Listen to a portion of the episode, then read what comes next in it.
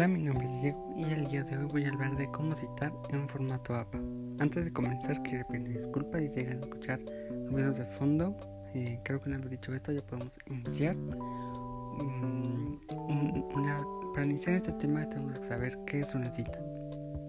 Una cita es una forma de expresar una idea o una afirmación que se va a incluir en el texto y esto le va a dar un fundamento a tu texto, al texto que estés realizando y bueno, creo que una vez dicho esto ya podemos iniciar en el tema de cómo hacer una cita en un formato APA. Lo primero es para qué se cita. Eh, se pueden citar para distintas cosas. Se pueden citar para... Eh, esta mi consideración creo que es lo más importante, que es para evitar plagios. Pero existen otras cosas para las que se debe citar, como iniciar una discusión, o le va a dar como alguna referencia a tu texto de las fuentes que consultaste.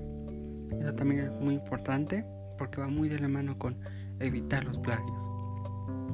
Lo que sabemos esto es que debo citar. Se pueden citar distintas cosas como opiniones, eh, estadísticas, imágenes, frases. La verdad es que es muy extenso. Y la hora es la clasificación, cómo se clasifican los, las referencias APA.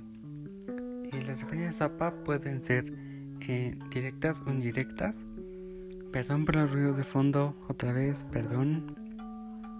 Eh, estas básicamente pueden ser, como había dicho antes, existen las directas y las indirectas. Las directas son las que van muy son muy precisas con lo que dice el autor. La verdad no se puede cambiar la ortografía ni se puede cambiar la gramática de esto. Y otra cosa muy importante de estas es que si la referencia, eh, bueno, esta cita tiene menos de 40 palabras, se incluye en el cuerpo del texto y entre comillas.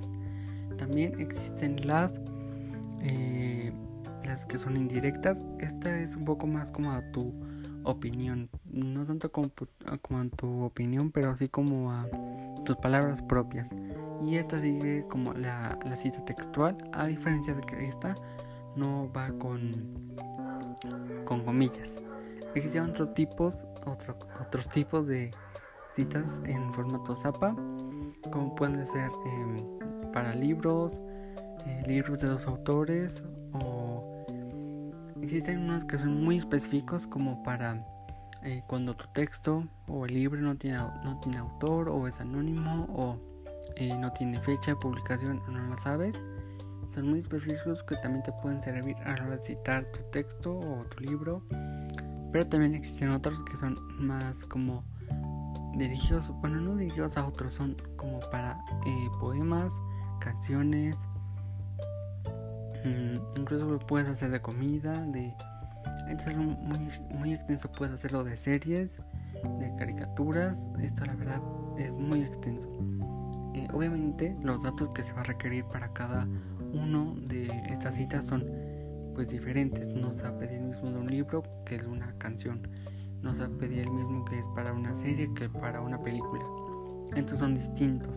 Eh, otras clasificaciones otras clasificaciones son eh, las eh, como las fichas bibliográficas, no sé si se llaman así.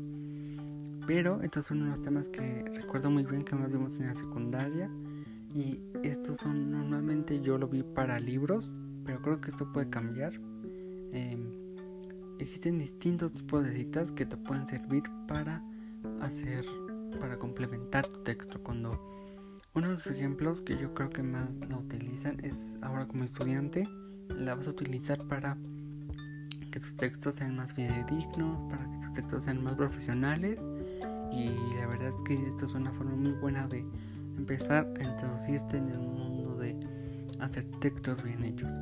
Eh, en un ámbito más profesional consideraría yo que la gente que realiza artículos para páginas web, para eh, revistas, utilizan mucho esto cuando quieren hacer un ejemplo, un, artículo de la independencia de México o algo así, quieren utilizar información de otro libro.